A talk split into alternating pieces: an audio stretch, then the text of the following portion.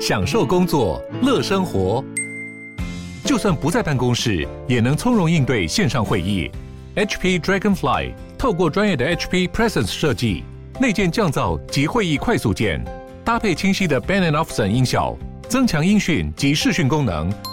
HP Dragonfly 顶级商务笔电，采用 Windows 11专业版，让您在会议中享有最佳的视觉和听觉品质。Hello，大家好，我是志奇，欢迎回到志奇七七的 Podcast，每周陪你聊聊新闻时事、社会议题或是一些轻松有趣的生活新知。那今天这一集我们要来聊聊的主题是测谎。你有玩过测谎玩具吗？那种说谎后会被电一下的恐惧感，让真心话大冒险变得超级刺激。在犯罪类的影集里面，测谎也常常被当成是破案的关键。接受测谎的人身体上面可能会接上各种测量仪器，然后测谎专家就好像有读心术一样，可以透过一连串的问题，配合仪器上面不断跳动的数据曲线，犀利地找出真相。此外呢，在现实社会当中，测谎也是警察还有调查局办案的利器。这些机关都有专门负责测谎的专家。但是前几年司法院提出的刑事诉讼法修法草案当中，竟然规定测谎证据完全不能用来认定犯罪事实。也是说，测谎到底有什么样的问题，让法院对他避之唯恐不及呢？这集的内容我们会先介绍测谎的原理跟操作方式，接着探讨测谎应用在法庭当中的各种争议，对于司法院的草案，各方又有什么样的看法？今天就让我们一起来聊聊测谎吧。不过在进入今天的节目之前，先让我们进一段工商服务时间。各位猫奴们，你们都多久铲一次猫砂呢？你的清洁速度，你家主子有满意吗？CatLink 台湾最近推出了一款超级智慧的猫砂机 S1 Pro，除了可以自动清猫砂之外，它还会帮猫猫量体重，记录上厕所的次数。不仅解放主人的时间，也能够帮助主人透过 App 精准掌握猫猫的健康状况。另外，它的舱体跟底座不会产生夹缝，舱门也都对外开放，免除了爱猫被夹伤的疑虑。而且自动侦测功能也能够让猫猫接近时立刻停止机器运作，让你在使用上面更加安心。还有，它不只有 SGS 长效芳香凝胶可以除臭，就连集便舱也是密封设计，而且容量超大，可以挤满十五天的便便再一起拿去倒，真的是非常方便。现在啧啧有超早鸟单入组限量优惠，不止价格下杀到九千九百九十九元，还送专用垃圾袋、芳香除臭凝胶，现省超过一万六千元。各位猫奴们，现在就点击资讯栏的链接，赶快来看看吧。好的，那今天的工商服务时间就到这边，我们就开始进入节目的正题吧。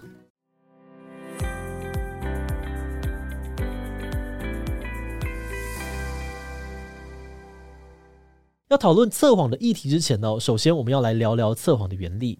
一般来说，一个人在说谎之后，可能会因为害怕、紧张、罪恶感或是压力等等的情绪，产生心跳加快啊、呼吸加深、汗水增多，或者是肌肉紧张、血压增高等等的情形。而测谎的原理就是透过测量这些生理反应来分析受测者到底有没有在说谎。举例来说，呼吸还有心脉都是测谎当中常用的测量标的。另外，由于汗腺的分泌、血管的收缩与舒张都会影响皮肤的电阻。所以，皮肤导电度也是测谎常用的指标。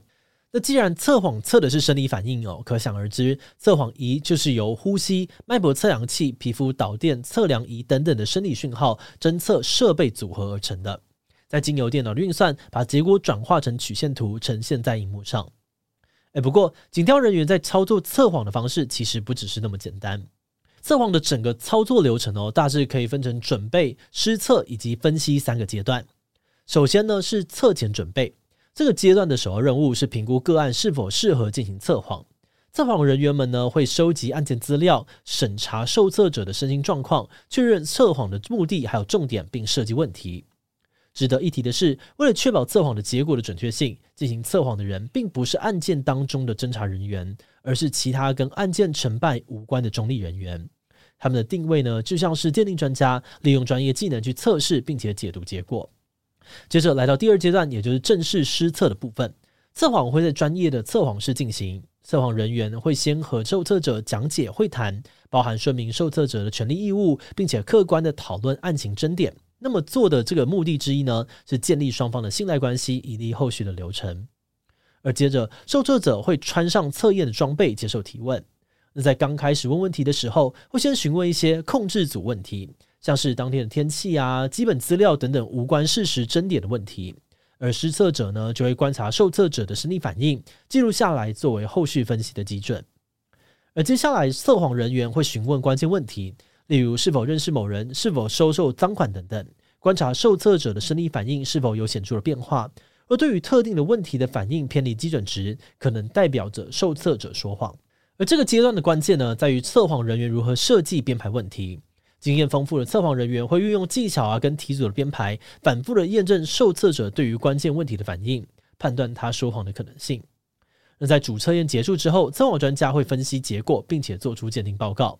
这个报告会针对每个关键问题列出四种判读结果，分别是不实反应、无不实反应、无法鉴判和无反应。前面两种不实反应跟无不实反应，也就是我们俗称的说谎跟诚实。而至于无法鉴判或者是没有反应的状况，通常是因为生理反应的讯号太微弱，或者是受到干扰，导致测谎专家无法判断这边有没有说谎。那这里有个重点是，每个问题的结果会需要分开来解读，有些问题可能有说谎，但有些问题不一定。所以，怎么样问问题，怎么样设计顺序，怎么样解读，对于能否正确判断都非常的重要。好的，那简单介绍完测谎原理跟流程之后，我们接着来看看测谎在法庭上面的运用。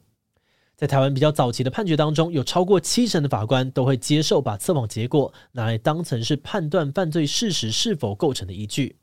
不过后来有越来越多的法官觉得，如果法庭要采用测谎当作证据，那就要对测谎有更严格的标准要求，比如说测谎的设备、场地以及人员的专业度要达标。但因为要提升这部分也不是很容易的事情，所以最近几年呢，有越来越多的法官会拒绝采用测谎当作证据。而事实上呢，我们的法律其实也从来都没有明定测谎能不能够用，要怎么用。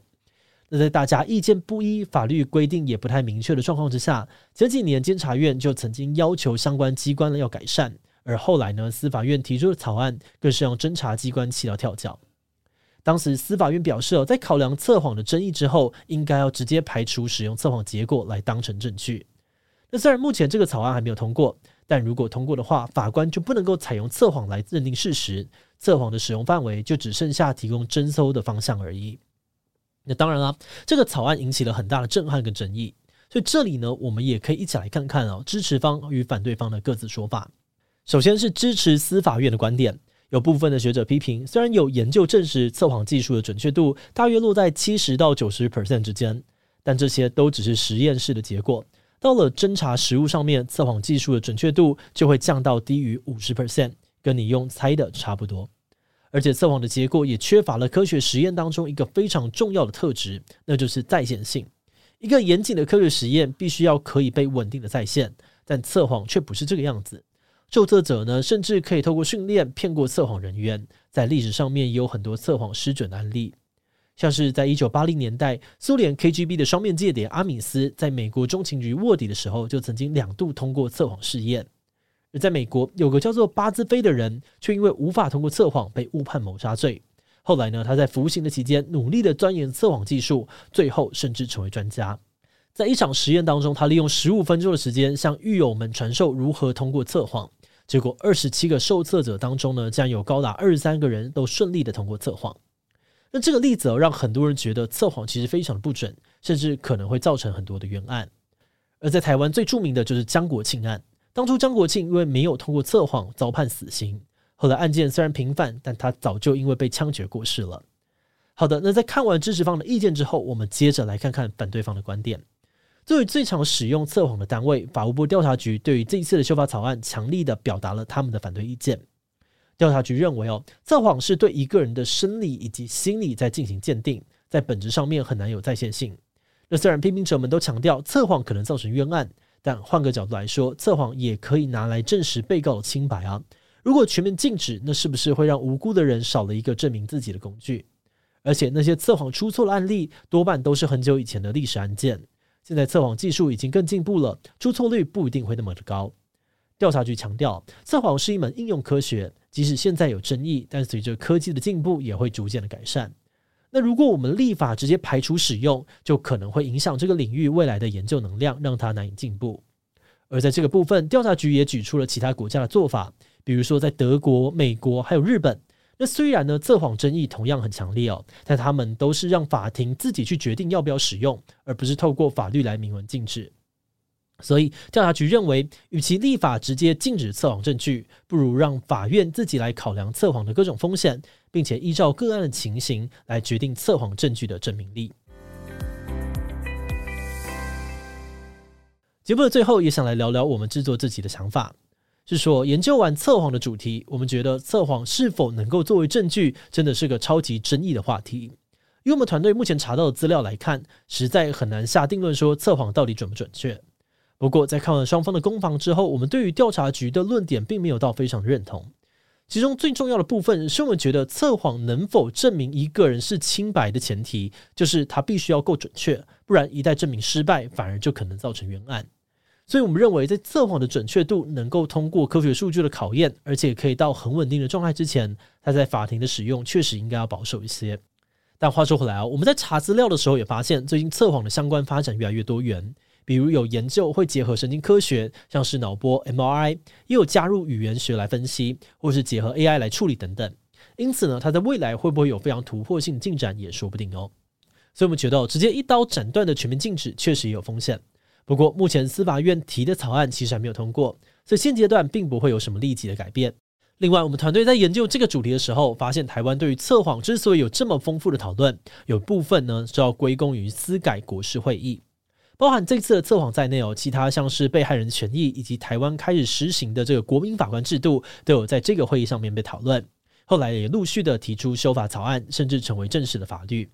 那当然，草案好不好见仁见智，但我们认为哦，有抛出来讨论就是很重要的一步，因为这些讨论都是正视问题的第一步，有可能会推进制度的改变，让我们有机会越来越进步。啊，对了，说到国民法官，我们今天之所以做这集，其实也是因为我们想到，哎，有越来越多素人会上场当法官，那大家有可能都会接触到测谎这件事情。但说实在的，测谎的诠释跟使用其实都蛮复杂的，在这个过程当中，也非常的需要仰赖鉴定人或者是专家证人详细的解释它的准确度还有风险，法官们再因此做出判决。所以，我们希望透过这集的内容，让你对于测谎有更多的了解。但当然啦，我们篇幅有限哦，讲的还是很粗浅。所以，如果你有更多想要补充，或是认为我们讲的不够精准的资讯，都欢迎在留言区帮其他的观众补充哦。好的，那我们今天关于测谎的介绍就先到这边。如果你喜欢我们的内容，欢迎按下追踪和订阅。如果是对于这集测谎的内容，对我们的 Podcast 节目或是我个人有任何的疑问跟回馈，也都非常的欢迎你在 Apple Podcast 上面留下五星留言哦。那今天的节目就到这边，我们就下集再见喽，拜拜。